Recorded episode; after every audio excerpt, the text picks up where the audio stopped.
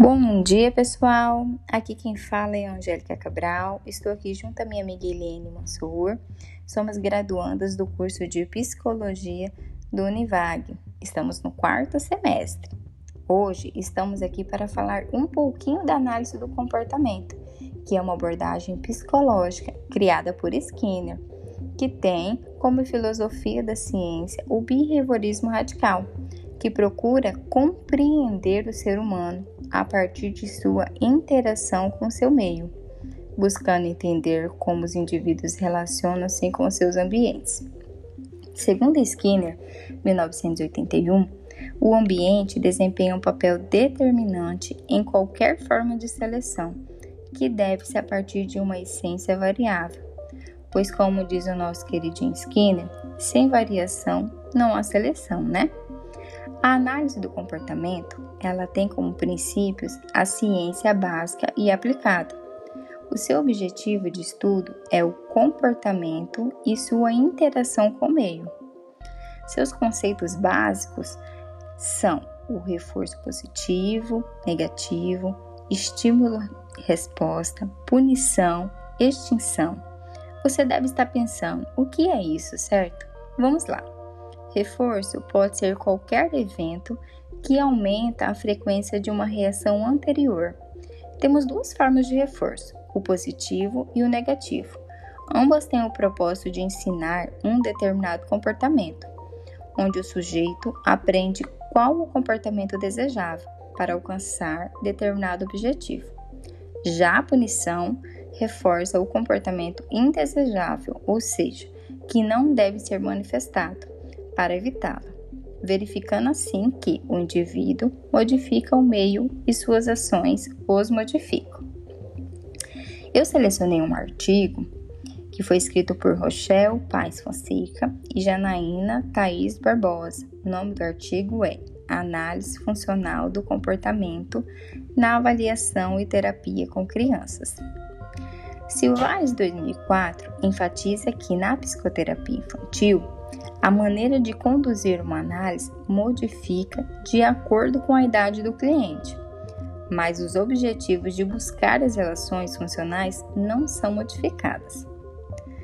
Regra 2000 e Conte e Regra 2004, elas explicam que tanto na avaliação quanto na intervenção psicoterápica, o envolvimento de todos os que com a criança convive, sendo da escola, casa, é necessário para o sucesso de uma análise funcional do comportamento infantil.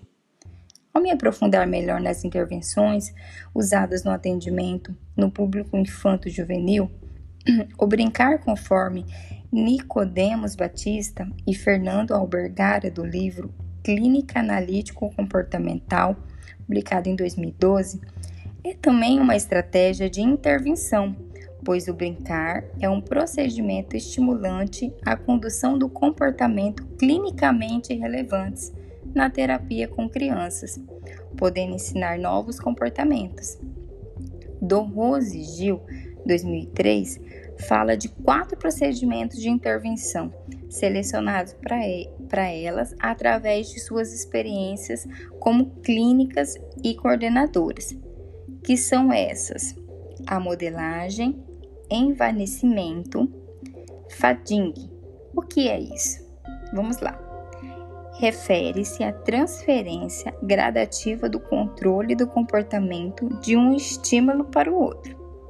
E temos a modelagem e o bloqueio de esquiva.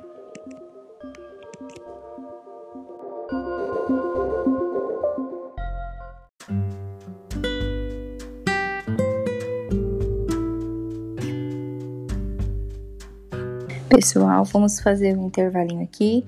E voltando do intervalo, Eliane volta com vocês, tá? E ela vai estar tá batendo um papo muito legal. Não saia daí. Referente à diferença nas técnicas para criança e adolescente e adulto, é que no jovem e no adulto é possível aplicar técnicas diretas e de ligeiro confronto. Já nas crianças, precisa se desenvolver um método para sua capacidade cognitiva. Em 1920, a psicóloga Melanie Klein desenvolveu o método de brincar para analisar o comportamento infantil. A introdução do brincar em terapia comportamental é um tipo de interação que procura estabelecer contingências necessárias para a construção de repertórios básicos que possibilite o desenvolvimento de um padrão de vida saudável. Regra 1997. Jogos como tabuleiro, memória, desenhos, bola de gude, massinha de modelar e muitos outros são janelas para a forma de pensar e raciocinar da criança. Também são técnicas que permitem trabalhar a frustração e a competitividade.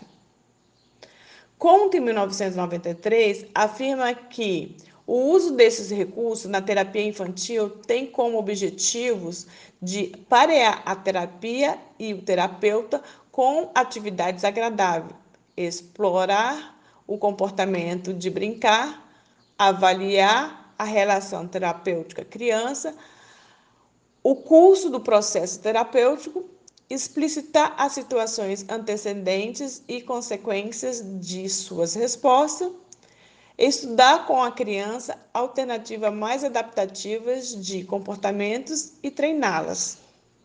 A terapia comportamental infantil, desde o início, envolve os pais nos processos terapêuticos das crianças.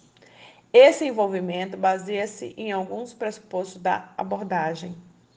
Segundo as autoras Silvares e Marinho, 1998, o comportamento infantil, ajustado ou desajustado, é resultado de interações do organismo infantil com as variáveis históricas e ambientais, sendo que as contingências ambientais e familiares são responsáveis pela manutenção dessas interseções.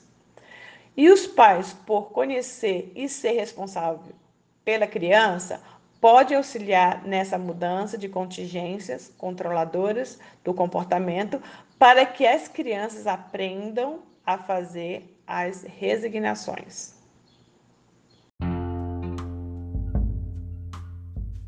Então, pessoal, eu quero agradecer a vocês, desejar para vocês um ótimo dia e um recadinho aqui para vocês, tá? Os homens agem sobre o mundo, modificando-os e, por sua vez, são modificados pelas consequências de suas ações. Recadinho de Skinner no coração de cada um de vocês. Beijo.